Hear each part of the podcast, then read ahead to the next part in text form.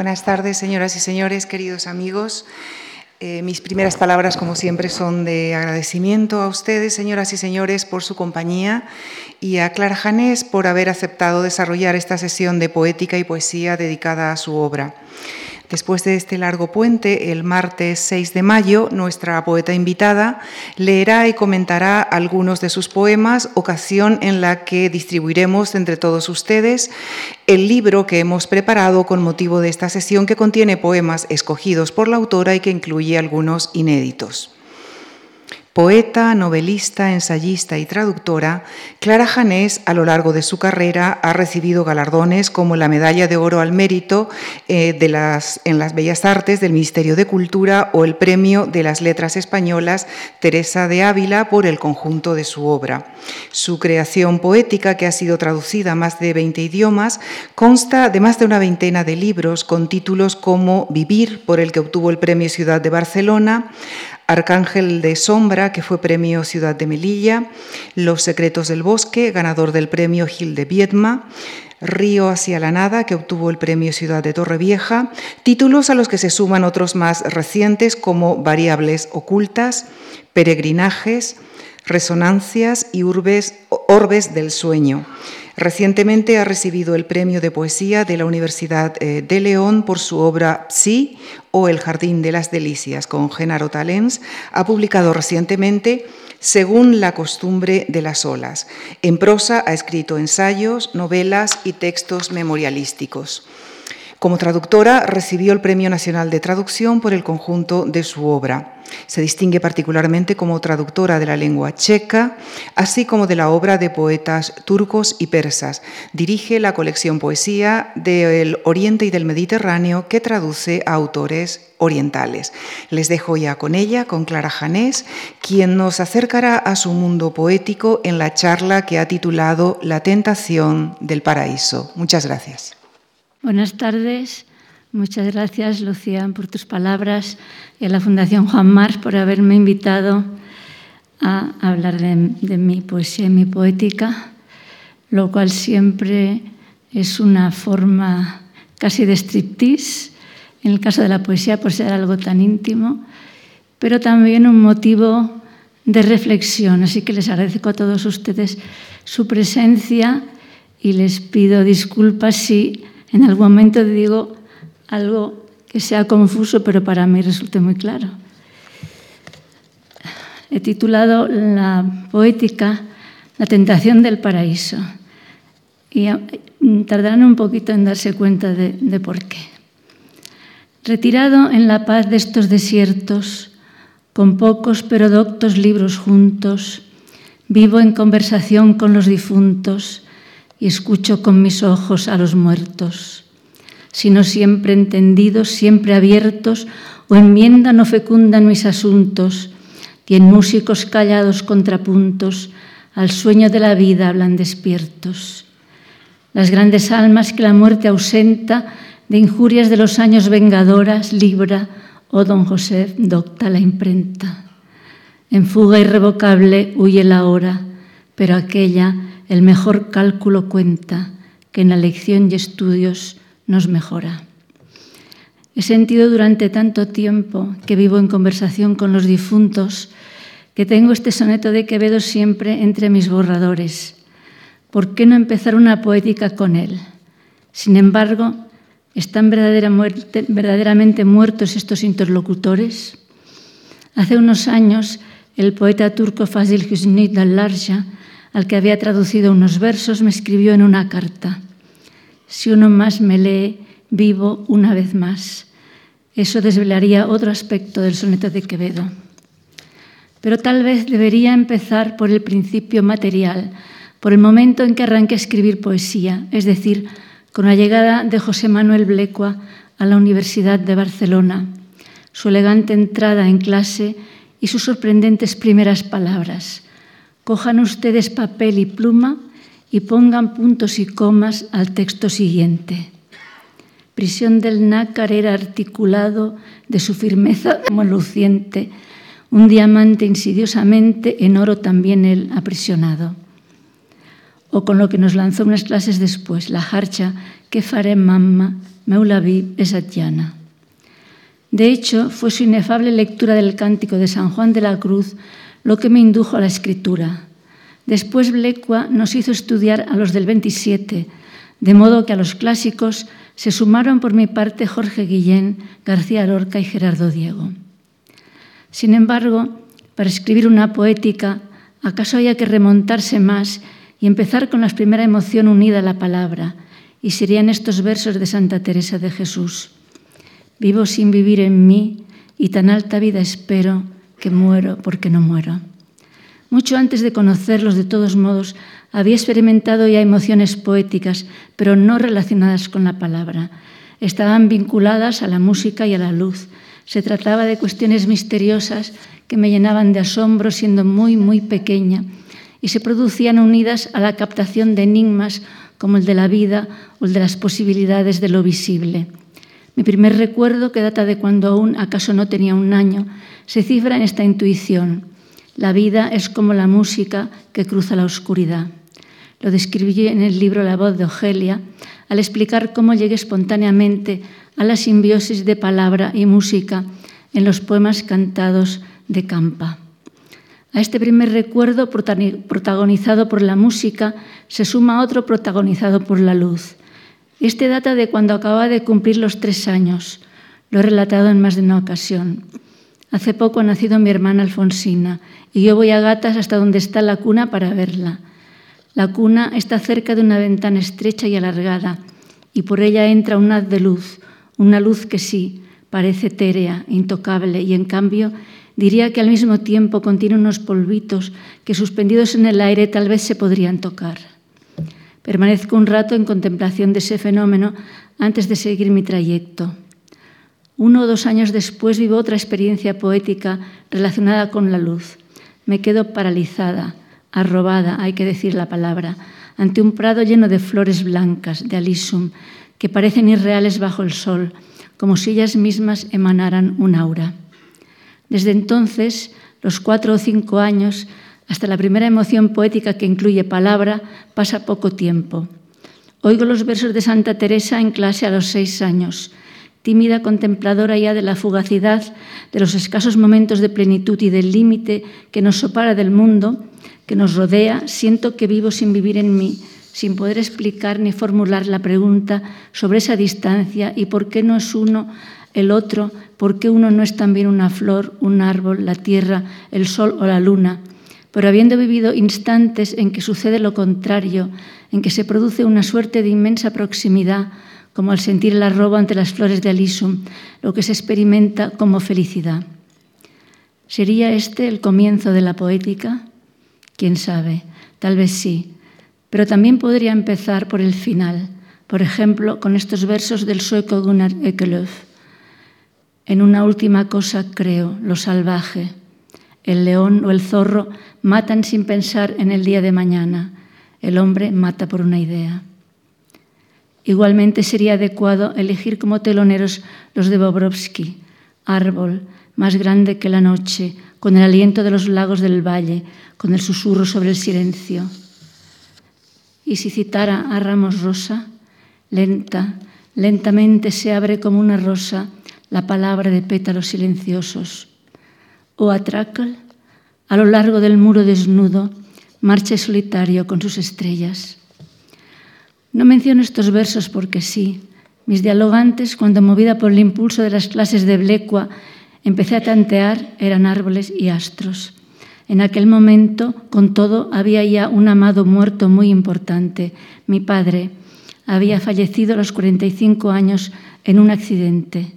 Sin embargo, estaba tan presente en su ausencia que realzó la ausencia en sí como protagonista implacable.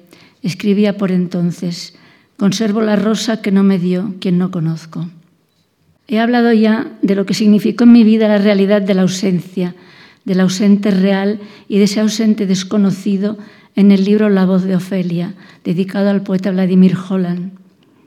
De hecho, debería empezar mi poética personal citándolo a él, ya que solo después de conocer su poesía y volver yo a escribir tras haberla abandonado por seis años, me dije, parece que va en serio.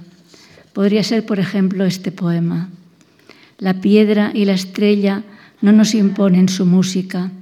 Las flores callan, las cosas parece que oculten algo. Los animales niegan en sí por nuestra causa la armonía de la inocencia y el misterio. El viento tiene siempre el pudor de una simple señal, y lo que es el canto lo saben solo los pájaros enmudecidos a los que el día de Nochebuena echaste una gavilla sin trillar. Les basta existir y eso es inexpresable, pero nosotros, nosotros sentimos miedo y no solo en la oscuridad, sino que incluso en la fecunda luz no vemos a nuestro prójimo y aterrados hasta un conjuro violento gritamos, ¿estás ahí? Habla. Piedra, estrellas, flores, animales, a ellos les basta existir, de eso se trata. ¿Y a nosotros? Lamento este asalto de otro posible comienzo, prometo que será el último. No llego a la existencia. Sin palabra no llego a la existencia y con la palabra tampoco llego a la existencia, sino la no existencia. Y todo el sufrimiento es el sufrimiento por el nacimiento de la existencia para que yo llegue a la existencia. No es posible simplemente tomar conciencia de esto y así llegar a la existencia. No llego a la existencia ni siquiera con una conciencia tan clara. Esto parece erróneo, pues según aparece en la conciencia, no es precisamente que no lleguemos a la existencia, sino que a lo que no llegamos es a la no existencia, que es la existencia. Así empieza un poema del suizo Christian Wetz. Se lo oí recitar en el Festival de Berlín el año 2005. Me acerqué a felicitarle y nos hicimos amigos en el acto. Tradujimos juntos el libro entero, Constelación en fuga. Tardé en darme cuenta de que había algo en común entre este título y el de mi primer libro, Las estrellas vencidas, la importancia de los astros, los suyos escapaban, los míos eran alcanzados. Se trataba de una afinidad primordial, vinculada, por supuesto, a la duda respecto a la existencia.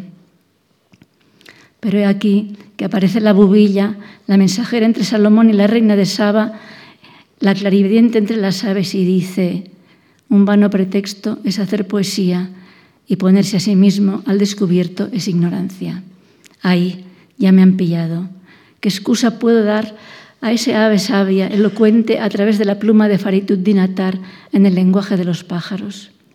Ella nos advierte que en cualquier caso la única salida hacia el buen camino es el despojamiento. Quiere decir esto que no hay más remedio que olvidar la cuestión acuciante, ese vivo sin vivir en mí, que de hecho se esconde hasta en las palabras de Nietzsche cuando dice que el hombre es un animal aún no fijado. Pero atar, de todos modos, Solo en ese libro nos deja 4.724 versos, que en último término rondan en torno al anhelo de absoluto, es decir, de eso que apetecemos y nos falta, y mi mente asocia de inmediato con la falta en ser de Lacan. No hay del hombre desde un principio con la misma incógnita, esa que planteada a la pata la llana se resume en qué sentido tiene todo eso. O simplemente, como entre risas solemos decir Pureza Canelo y yo, ¿qué es esto? ¿Qué es esto? El eco de una respuesta clara me llega desde mil años antes de Cristo y se encuentra en las palabras empleadas en las Upanishads hindúes, en el intento de definir el todo o Brahman. Neti, neti. No es esto, no es esto.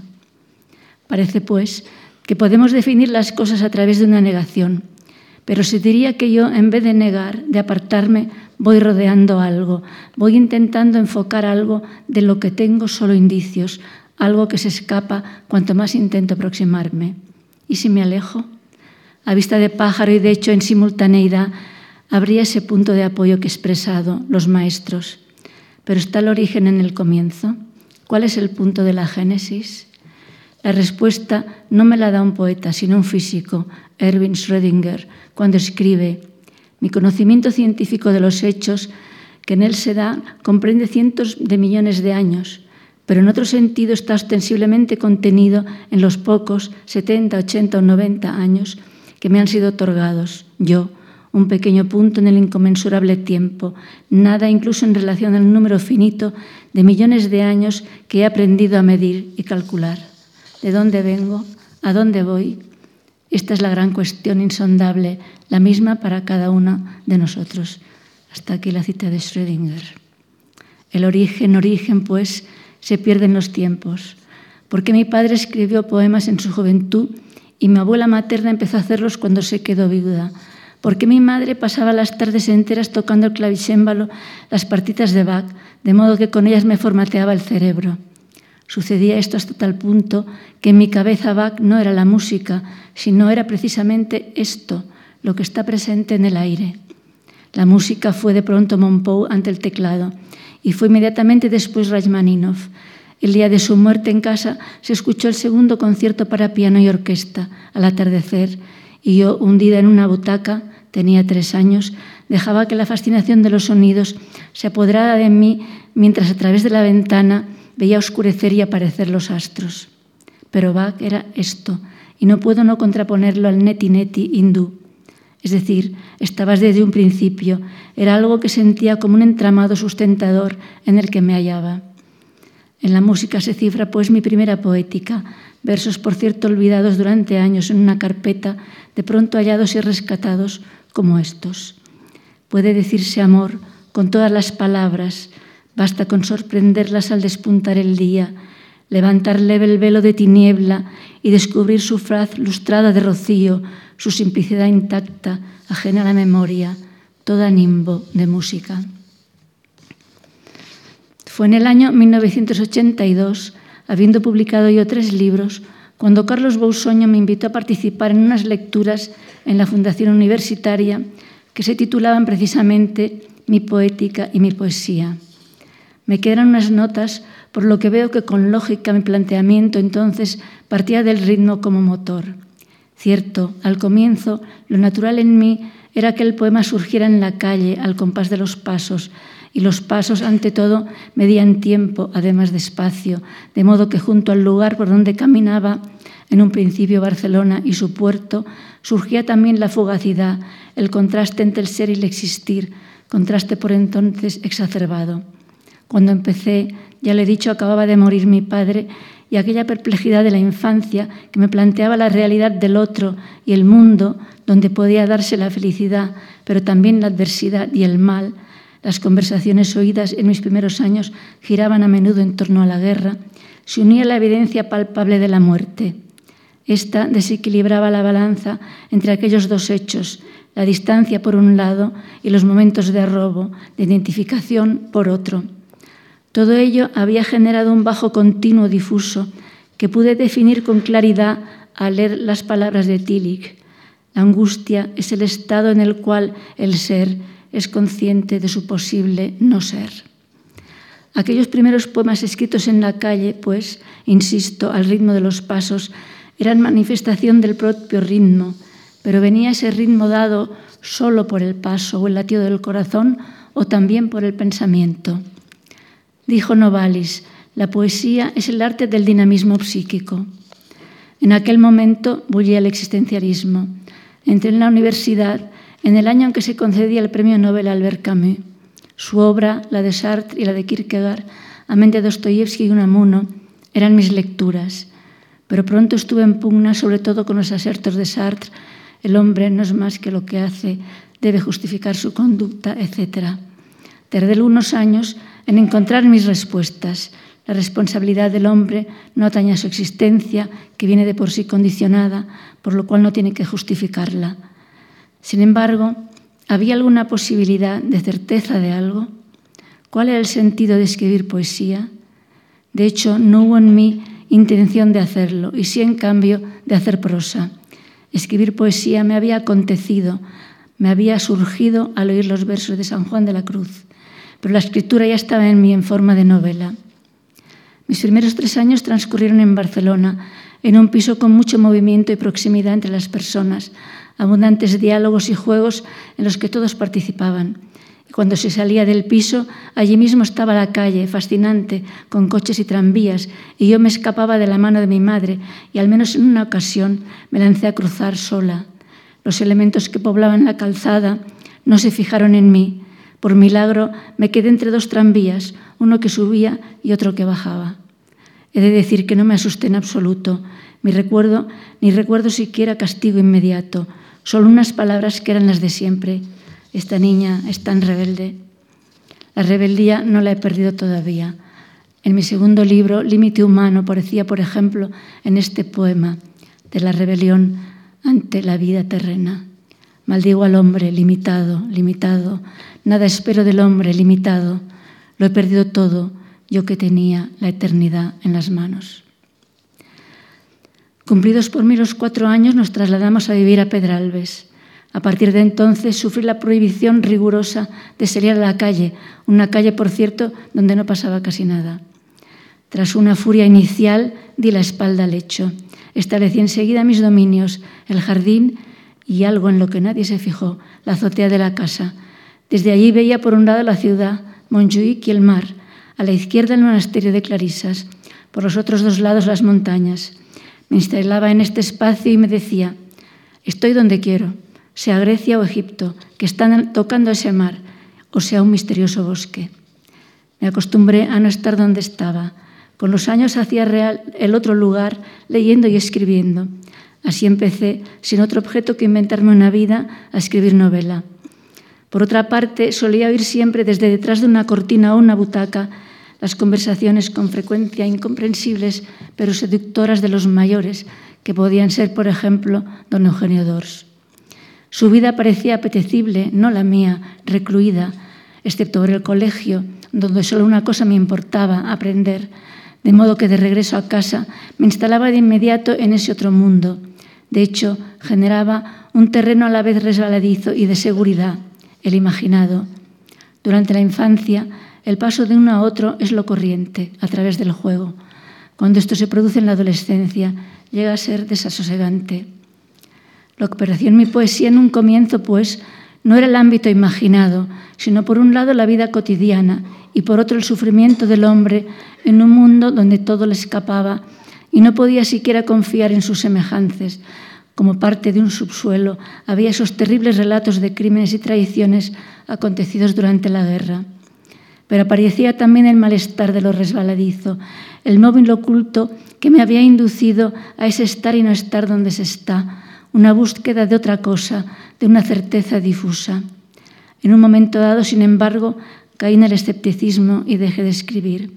Solo al leer la obra de Holland, su forma de expresar el dolor entró en mí y me hizo tocar fondo y encontrar la salida.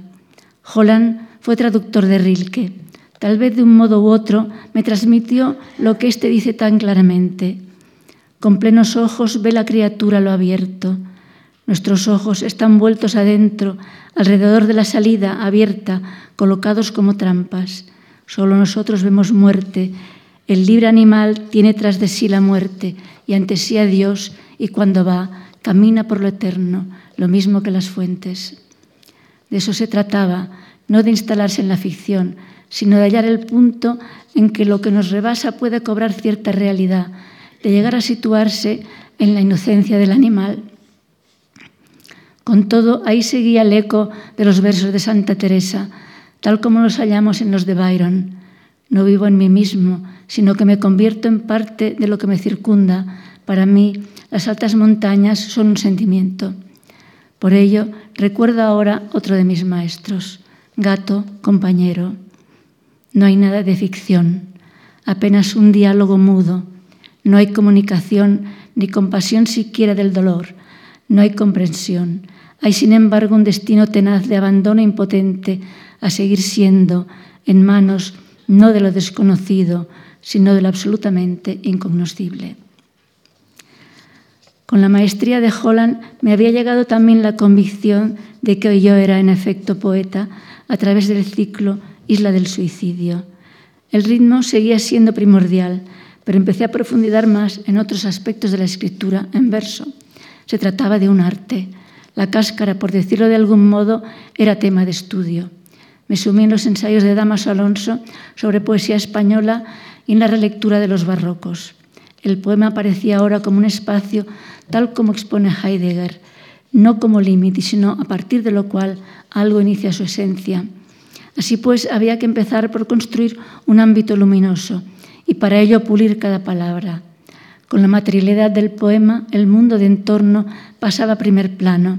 Animales, paisajes, alimentos, objetos, obras de arte, cine, escultura, arquitectura, poesía, ofrendas, la amistad, el amor, la muerte y el canto, es decir, el poema cantado, no escrito.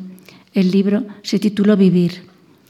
Siguieron otros, Fósiles y Lapidario, casi podría decirse poema como manual, libros de amor, campa y eros, como mensajes directos. Irrumpió el erotismo, creciente fértil. Parecía que ya tenía una vida palpable, porque también el trabajo en el poema era real. Con todo, en su aspecto primordial, el canto acontecía por sí solo. Siempre he improvisado canturreos. Eso dijo Luis de Pablo de la segunda parte de Campa. Pero ¿cómo tomarlos en serio, a no ser que de pronto respondan algo muy profundo? Tomó conciencia de la importancia de la voz. La voz surge también de lo profundo, es inicio de vida. Sigue el mismo impulso, el mismo que mueve a la célula, rebusar el propio límite. Por otra parte, nos remite a la respiración, que es un intercambio con el aire. Desde el abismo del no saber, pues, entra en el espacio abierto, saltando del interior a lo otro y delimita un trayecto, el de las vías del aliento en la expiración. Sus medios son modulaciones aproximativas, inflexiones melódicas que unen la apertura de la garganta y los movimientos que forman las vocales y las consonantes y que pronto estructurarán palabras. La palabra tiene ya en sí una melodía y gracias a la voz se transforma en canto. Y en el canto está el origen de la poesía. Yo consideré válidos dos de mis canturreos. El primero figura en el libro Campa durante mucho tiempo me rondó la idea de remontarme a través de los versos al origen de la poesía que era cantada, pero esa idea, que no se podía forzar en modo alguno, no se materializaba. Una noche, sin embargo, surgió de modo espontáneo. Acababa de llegar de mi primer viaje a Praga. Se había ido la luz y estaba lavando los platos con una vela encendida. Empecé a cantar. Canté durante tanto rato que memoricé lo cantado.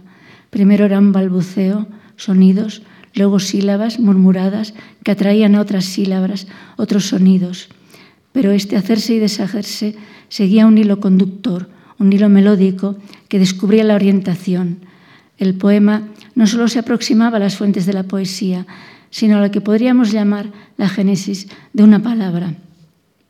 Empieza así: Amor, amor va, mora va Murmuraba, murmuraba, murmuraba.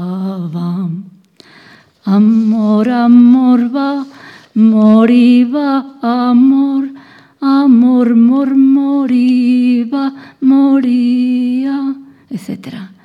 El segundo poema cantado fue un planto por la muerte de mi padre y se publicó en el libro Vivir. Cuando escribí los poemas de Vivir, junto a los barrocos, había estudiado ya los surrealistas y la poesía de Cirlot, que me abrió desde otro plano unos horizontes que de hecho eran los de mi infancia. Por ello, en cuanto las conocí, hice mía sus frases. Poesía es lo que el mundo no es y no me da, y vivo en lo imposible. Fue otro paso. Estaba en el aserto de Novalis, en el dinamismo psíquico, pero no se trataba de una marcha atrás.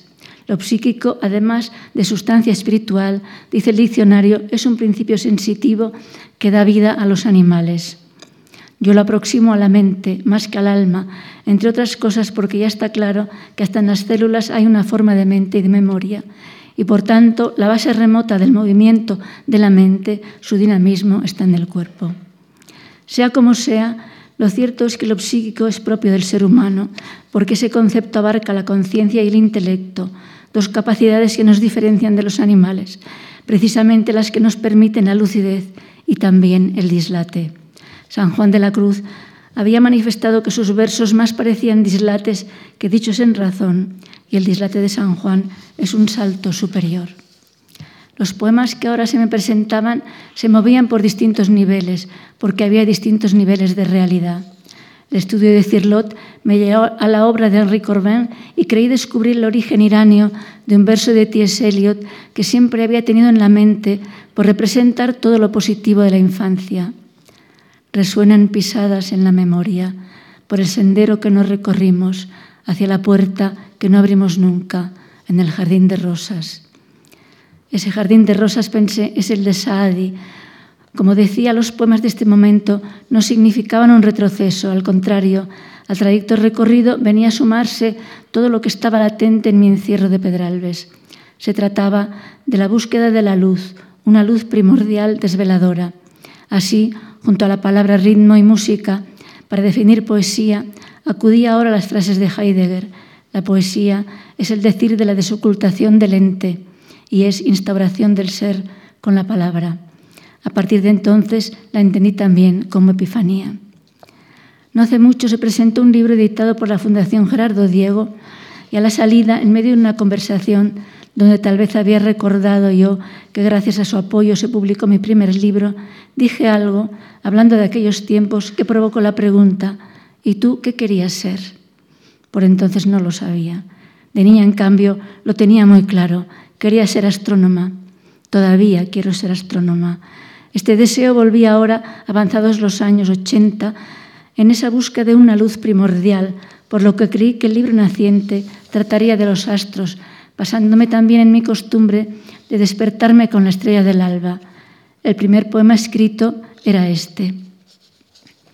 Estrella del ocaso entre los árboles, viaje a los lejanos días de la infancia. El lomo de los montes era manto de sueño, cada tronco el cuerpo del amado. Las aguas inmutables dibujaban el éxtasis y en la línea rojiza del crepúsculo se cruzaban las ramas prendiendo fuego al corazón. Estrella del ocaso, hacia paisajes más remotos, senda, con los ojos te alcanzo y antes de que la sombra me someta, me remoto en el ser y llego hasta los días de un napistin y contemplo las tierras bañadas por el Éufrates. Estoy, pues, en cierto modo, en el punto de partida, San Juan de la Cruz, pero respaldada ahora por los poetas turcos y poco después por los persas. Cobra más realce que nunca el verso de Adonis, lo ignorado robó mi corazón. El libro se titulará Rosas de Fuego. Lo escrito no trataba, como había pensado, de los astros, sino del vacío poblado por el amor. Volví al pensamiento a ser la columna vertebral del poema, un pensamiento tanteante. Estaba de nuevo en el no saber, en algún punto, acaso en el dislate. El libro sobre los astros llegó poco después. Fue el que hice con Eduardo Chillida, La indetenible quietud. Con él entré en una dinámica nueva. Los astros aparecían, por ejemplo, así. Las nubes ceden estrellas, las estrellas forman fuegos, los fuegos incendian nubes y por los espacios giran discos y planos y esferas en espirales ascensos, desapariciones súbitas, caídas y retrocesos, sonámbulas simetrías, urentes círculos tensos por un radio indetenible. Los fuegos incendian nubes, las nubes ceden a estrellas, las estrellas forman fuegos. Si me situara en la actualidad, es en este punto donde realmente debería empezar. El camino sufre varias bifurcaciones. El mundo turco-iranio han formado piña y a esta se ha unido la poesía de Ramos Rosa, que flota por el cosmos, y a los teoremas poéticos de Basaram Nicolescu. Pero la lectura de Gunnar Ekelöf me permite contar una historia en verso, diván de Palo de fuego, arcángel de sombra, los secretos del bosque, peregrinaje, y hasta cierto punto, aunque enlazado también con rosas de fuego, río hacia la nada. No me preocupa si esto parece estilísticamente un retroceso. Sin embargo, pronto el mismo hecho de contar una historia se presenta en poemas en prosa, los números oscuros, y Antonio Gamoneda, después de dudar entre si es prosa en poema o al revés, ve claramente que se trata de un relato. Pero por otro lado, el paso estilístico ha aparecido también en el poema poema. Me ha empujado sin que yo sepa por qué la poesía de Johannes Bobrovsky y ha sido tímidamente en paralajes y claramente en fractales. No por ello he dejado de manifestar mi desacuerdo con el mundo. Un canto por los poetas combatientes, otro que parte de la condición de las mujeres afganas y un extenso poema sobre las culturas desaparecidas constituyen lo esencial de huellas sobre una corteza. Y este malestar se filtra también, por ejemplo, en fractales en este poema, La casa de Mazandarán. Mientras nos cercaba la noche, subimos a la araucaria. El tiempo se mecía en el columpio, el amor dormía en la frescura de la hierba. Un eco de antiguas danzas se remolinaba en torno al nogal y el recuerdo de los potros estremecía los campos. Sobre la casa silenciosa, Marte imponía su estirpe mientras los tenaces grillos apuntalaban la oscuridad. Toda la vida transcurrió en aquellas horas. El deseo inicial se desgarró entre las zarzas, la música atravesó los espejos, un pueblo doliente apareció en la negrura, los amigos muertos en el llanto. Pero la mano del aire se posó sobre el dolor y en la voz del muchacho se desgansangró el pasado. Se amansaron las sombras, el amor dormía en la frescura de la hierba. No te despiertes, no entres en la rueda. Y coronamos de jazmines la aurora. Cuando abrió los párpados, floreció un poema.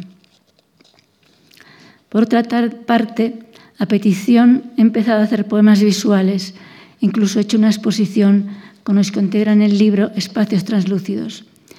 No voy a comentarlos, pues como dijo yo Ambrosa, en este caso el poema debe ser abarcado con una sola mirada.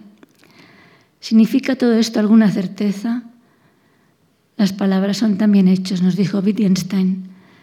Si la hay, las palabras la enunciarán por su propia cuenta. En mí el sentir es claro, no tengo que demostrar ni justificar nada, hasta tal punto que podría tener como lema los versos de Li Qingzhao. Y yo, sin saber qué hacer, recorto la mecha quemada de las candelas. Lo cierto es que el paso dado con la indetenible quietud procede de mi renovado interés por la ciencia, que se afianza progresivamente. Partiendo de este libro, llego hasta lo último escrito, Orbes del Sueño, Ipsi o El Jardín de las Delicias hay otro en medio, hecho la limón con Genaro Talens, según la costumbre de las olas, pero en él yo me ocupo solo de las imágenes. He pasado por el libro de los pájaros, resonancias, paralajes, fractales, los números oscuros y variables ocultas. Antes de la publicación de Orbes del Sueño, di una conferencia donde hablé del libro. Se me ocurrió entonces presentar parte de su trasfondo con postales, pasadas luego a PowerPoint que titule Once linces, equipo de primera división seleccionado y fichado por Clara Janés. Con ello hice una edición manual de seis ejemplares que regalé. Las postales iban dentro de una leve carpeta donde estaban también las fichas y una mínima introducción. Estos linces míos debían su nombre a la Academia de los Linces creada en 1603 en Roma por Federico Cessi con el fin de promover la comprensión de todas las ciencias naturales mediante el experimento libre, no limitado a la obediencia ciega de la autoridad, incluida la de Aristóteles o Ptolomeo. Galileo fue admitido en ella en 1611 y se convirtió en su estrella. Mis linces eran de hecho para mí verdaderas musas. Nicolás Copérnico, Galileo Galilei, Johannes Kepler, Isaac Newton, Max Planck, Albert Einstein, Erwin Schrödinger, Werner Heisenberg, Ilya Prigogine, Edward Lorenz, Bernard Mandelbrot cada uno con su fórmula o su diagrama, y por supuesto con su hallazgo fundamental, ya fuera el sistema heliocéntrico, la representación de las manchas del Sol, del diámetro de la órbita lunar, la ley de la gravitación, el primer destello de la mecánica cuántica, la teoría de la relatividad, la ecuación de ondas, el principio de incertidumbre, las estructuras disipativas, el caos armónico o la geometría fractal. Y la conferencia mencionada, como decía, antes de que apareciera el libro, a comienzos de noviembre de 2012. No hace ni dos años. No podía sospechar a dónde me estaba llevando esta aventura. Me había entregado a ella en cuerpo y alma. Alguien me dijo en una ocasión que era romántica, pero de la época del romanticismo. Un joven checo, al encontrarme en Praga después de la muerte de Holland, me soltó. ¿Qué hace usted todavía por aquí? Si usted es de la que se mueren. Morir parece que no, así de pronto, pero episodios de sincronicidad o como hubiera preferido Wolfgang Pauli de interacción sujeto-objeto, sí. Por ejemplo, acercarme a la ventana justo en el momento en que cruza el cielo un meteorito, esfera violeta envuelta en su llameante cola rojiza. No, cuando se me ocurrió lo de los once linces no sospechaba que los papeles se iban a invertir, que no estaría yo en conversación con los difuntos, sino que ellos me asaltarían. Por el momento había descubierto algo que me parecía sumamente interesante. La física investiga al menos tres puntos que coinciden con los temas fundamentales de la mística, que son un nivel fuera del tiempo, la unicidad y el saber del no saber. El primero estaría representado por la teoría de la relatividad, el segundo por la función de onda y el tercero por el principio de incertidumbre. Einstein elaboró dos teorías de la relatividad, la especial y la general. La primera, que data de 1905, se resume en la ecuación energía es igual a masa por velocidad de la luz al cuadrado. Y nos dice que cuando más rápido se mueve un objeto, aumenta su masa, las distancias disminuyen y el tiempo se reduce. Una de sus consecuencias es la reversibilidad del tiempo, de hecho, por tanto, la victoria sobre él. El segundo punto interesante es el que gira en torno a la ecuación de ondas hallada por Erwin Schrödinger en 1925, que describe al detalle el movimiento de la onda que acompaña al electrón, representado por la letra griega psi. Dicha ecuación indica la probabilidad de encontrar un electrón en un lugar determinado o donde exista la máxima posibilidad de encontrarlo. Ahora bien, el hecho es que la función de onda también se filtra por el espacio, se extiende por el universo entero, es decir, nos habla de la unidad de todo.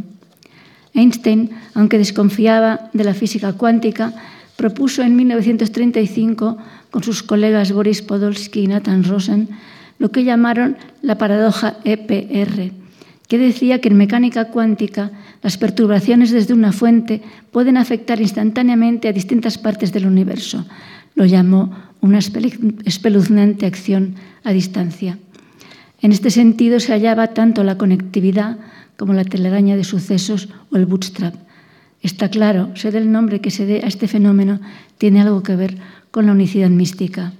En cuanto al principio de incertidumbre de Heisenberg, que data de 1926, y podemos resumir diciendo que no se puede saber dónde está una partícula que se define como combinación de posición y velocidad, pues la luz modifica su velocidad, es un tema que pues, se puede desarrollar ampliamente y nos permite intuir el saber del no saber de San Juan de la Cruz. No, no me daba cuenta y como inocente insecto estaba cayendo en esa telaraña. ¿Telaraña? No. Se trata en verdad de la tentación del paraíso, el conocimiento. A raíz de mi libro Lapidario, José Manuel Caballero Bonal dijo que mis poemas sobre piedras eran eróticos. Quedé perpleja. Hoy sé muy bien que tenía razón, que lo que me mueve al poema es un impulso erótico, un deseo de saber. ¿Qué estoy descubriendo ahora? Vivir y crear en celo, dijo Rilke. Todo es gestar y parir. Y mucho antes Platón, por boca de Diotima. Impulso creador, Sócrates, tienen en efecto todos los hombres, no solo según el cuerpo, sino también según el alma. Y cuando se encuentran en cierta edad, nuestra naturaleza desea procrear, pero no puede procrear en lo feo, sino solo en lo bello. Cuando escribió Orbes del Sueño, que es un homenaje a Sor Juana Inés de la Cruz, cuyo poema Primero Sueño relata un viaje al cosmos en pos del saber, como hiciera Cicerón en El sueño de Escipión, luego comentado por Macrobio, hicieron tantos otros, entre ellos Adrasius Kircher, Kepler y Dante, sin ambición de emular a ninguno, me lancé también yo a un viaje análogo.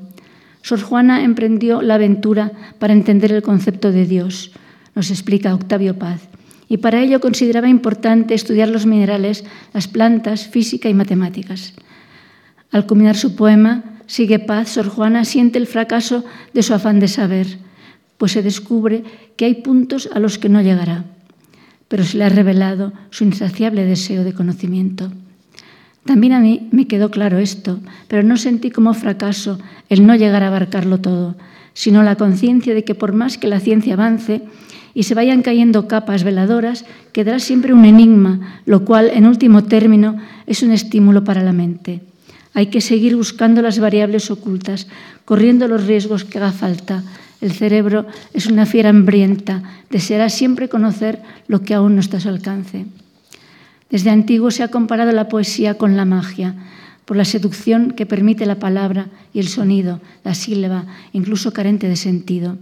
Yo sé ahora que si escribo o canto, parto y acaso sea lo fundamental de un intento, muchas veces ajeno a la voluntad, de convocar, de seducir al oculto para que se rinda, para que se presente. Hay un peligro, puede que se genere un extraño cruce. Yo llamo con la voz a eso desconocido y a su vez ese desconocido me llama y se constituye en la amorosa serpiente del paraíso. Estoy en la reversibilidad del tiempo. Lo que sé es que en ocasiones siento que se está produciendo una espeluznante acción a distancia. Estos linces tienen una mirada tan aguda que es capaz a su vez de abrirme los ojos sobre mis propios movimientos. Una piedra, sí, caballero Bonal tenía razón, puede de pronto ofrecerte la manzana o una figura geométrica, un fractal o una simple letra griega, la psi, por ejemplo, esa que representa la función de, onda. Inesperadamente puede producirse el asalto. Unos ojos me miran desde el no lugar. Unas palabras escritas abrían los pliegues del velo que recubría la luna. A cada pliegue entreabierto se formulaba un número y al ceder cada envoltura un susurro se clavaba en las entrañas. Soy el nardo que abre con su perfume la puerta prohibida, al que conduce a la fuente oculta y a la orilla de la muerte por extrema lucidez. Pero tú, como Selene, duermes velada y tu desnudo es el fruto que apetezco. Deshazte en el sueño, deshazte en el sueño. Ascendamos a la cumbre y a través de los míos verás tus ojos. Somos ese fondo unido que duda y no conoce la duda, tierra fértil para el desequilibrio que es la vida. Y así, por el intelecto excedemos, ama y acoge en tu seno las palabras y las cifras que hacen castillos en el aire. Ama y ofrece el escobijo, sujétalas. Cabalga mi sabiduría y mi inteligencia y grita con la llama ansiante que mueve mi estro y serás lince entre los linces y entrarás en los secretos números arraigados en mi plexo y será tuyo el girar de los astros y el canto de los pájaros pequeños, su salto por el ramaje y el polen en espiral, la inexplicable alegría que conduce al interior de los lirios y domina las lluvias y transforma en elevación la gravedad. En la cima todo es salto de altura y riesgo, mas todo lo abarca la frecuencia de mi, ser. Y soy yo y soy el otro, soy los otros, todo otro sin ser otro. Y sol, soy el que vibrando te cita y haré mansa la serpiente. Acércate, ven, y las sensaciones se volverán símbolos y el pensamiento sensación, y hallarás en el ofidio la suavidad amante. Tu desnudo, tu desnudo es el fruto que apetezco. Deshazte en el sueño, deshazte, que en ti depositaré mis dones y adentrándome te entregaré el saber de lo inabarcable. Esto es lo último que he escrito. Yo, sin duda, uno de esos linces me llevó a su terreno y en cuatro días me hizo poner en papel un libro en un estado semejante al hipnotismo. Sentí entonces el impulso de decirle a Christian Wetz, he rozado la inexistencia y es gozosa, pura alegría. Sucumbí, pues, totalmente a esta llamada. Decía Chillida que el arte consiste en hacer lo que no se sabe. Tengo estas palabras tan presentes como las de Ovidio. Este, este es el que se siente devorado por el amor. Y puedo responder al que me provoca. Y así se conforma el universo en boca única, aliento que enlaza y tiende lazos al infinito, rapto que nos rapta hacia la constelación del gozo, ni tuyo ni mío, sino del ser que en lo más ignoto conexos inconexos nos sustenta. Si no hubiera escrito Orbes del Sueño, esto no se habría producido. Fue la idea del viaje en pos del conocimiento la que me empujó a leer sin cesar determinados libros. Me fascinaba sobre todo la proximidad entre las intuiciones de los antiguos y los más recientes descubrimientos de la ciencia, de modo que entre los poemas intercalé frases tan pronto de Parménides o Demócrito como de Freeman Dyson o Poincaré.